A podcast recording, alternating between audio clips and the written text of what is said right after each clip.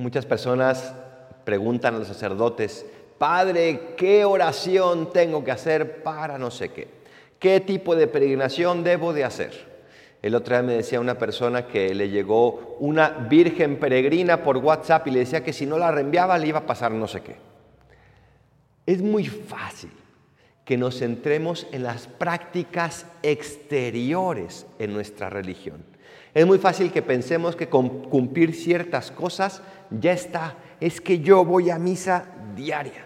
Es que yo rezo el rosario todos los días. Es que yo soy devoto de la Divina Misericordia está muy bien siempre y cuando esa expresión exterior sea expresión de lo que llevo en mi interior.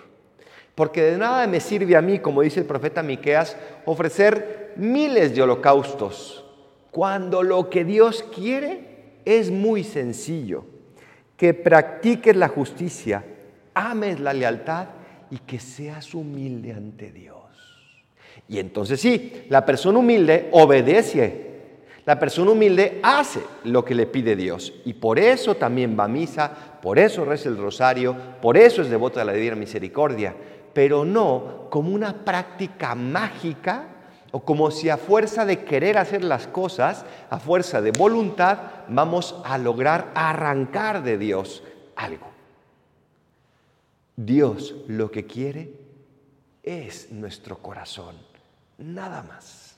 Ofrécele tu corazón, sé humilde y entonces entenderás lo que significa el mensaje de Jesús, que vino a remarcar que no quiere sacrificios ni holocaustos, quiere misericordia, quiere amor.